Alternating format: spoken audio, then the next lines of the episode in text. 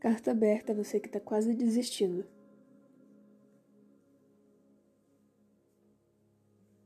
Imagine que está viajando de carro para um lugar bem distante, um local que você sempre quis visitar, mas que seja bem longe de onde está agora. Durante a viagem, você vai revisando mentalmente todos os detalhes da sua decisão de ir até lá.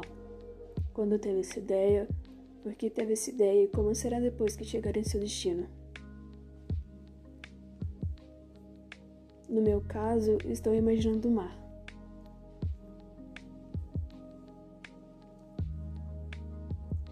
Gosto da sensação das ondas, o cheiro da brisa do mar, a calmaria que sinto quando estou encarando o horizonte, aquele infinito de água que parece querer me abraçar. Minha vontade é apenas andar em direção às ondas, sem pensar nas consequências. Sim, essa é a vontade que tenho quando sento na praia e olho para o mar. Mas meu lado racional sempre me lembra que eu não sei nadar. Mas nesse momento já não estou raciocinando. É fim de tarde, não há mais ninguém na praia. O dia está nublado e estou encarando o infinito. Totalmente anestesiada e com os pensamentos indo e vindo, igual as ondas. O vento que bate em meu rosto não me causa mais frio. Vou caminhando até a beira da água, já não ouço os carros que passam numa avenida próxima dali.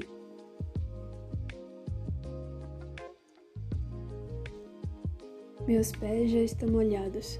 O vestido longo que estou usando fica cada vez mais pesado a cada passo que dou. A água toca minhas mãos, então vou largando meu corpo aos poucos. E apesar do frio, eu não sinto nada. Nem a paz que tanto buscava e nem o desespero de não saber nadar. Fecho os olhos e apenas continuo em frente. Aos poucos vou relembrando os motivos que me fizeram viajar até ali e entrar na água. Vou lembrando de cada momento que me senti incapaz de cumprir uma tarefa ou de ajudar alguém com uma palavra de consolo. Vou me recordando dos vários momentos de raiva diante dos problemas diários, das palavras desanimadoras que ouvi e que deixei tomar em conta da minha mente e das opiniões alheias que me sufocaram até então.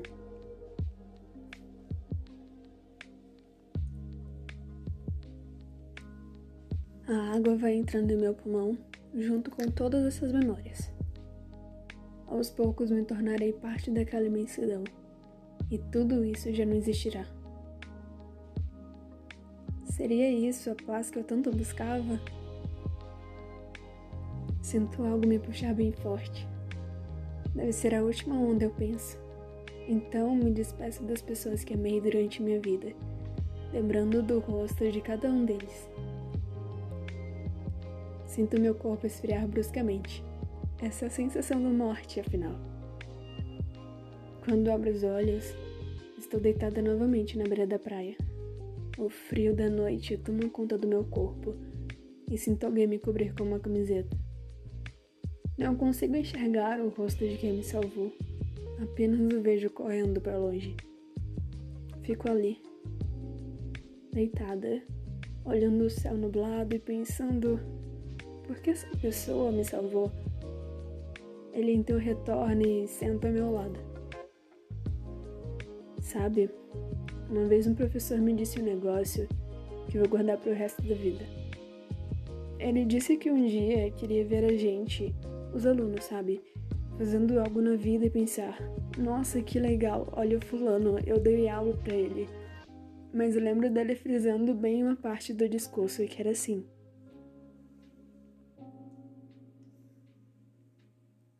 Ele então se levanta e me puxa, para que eu ficasse em pé ao seu lado, colocando meus braços sobre seus ombros para que eu apoiasse. Olho para o infinito e continuo a sua história, entonando uma voz calma que me parece bastante familiar. Quero ouvir notícias de vocês daqui uns 10 ou 20 anos. Quero saber que vocês fizeram algo, Não digo algo grandioso, não. Isso não importa. Eu quero saber que vocês fizeram algo de bom na vida, seja nesse ramo ou qualquer outro.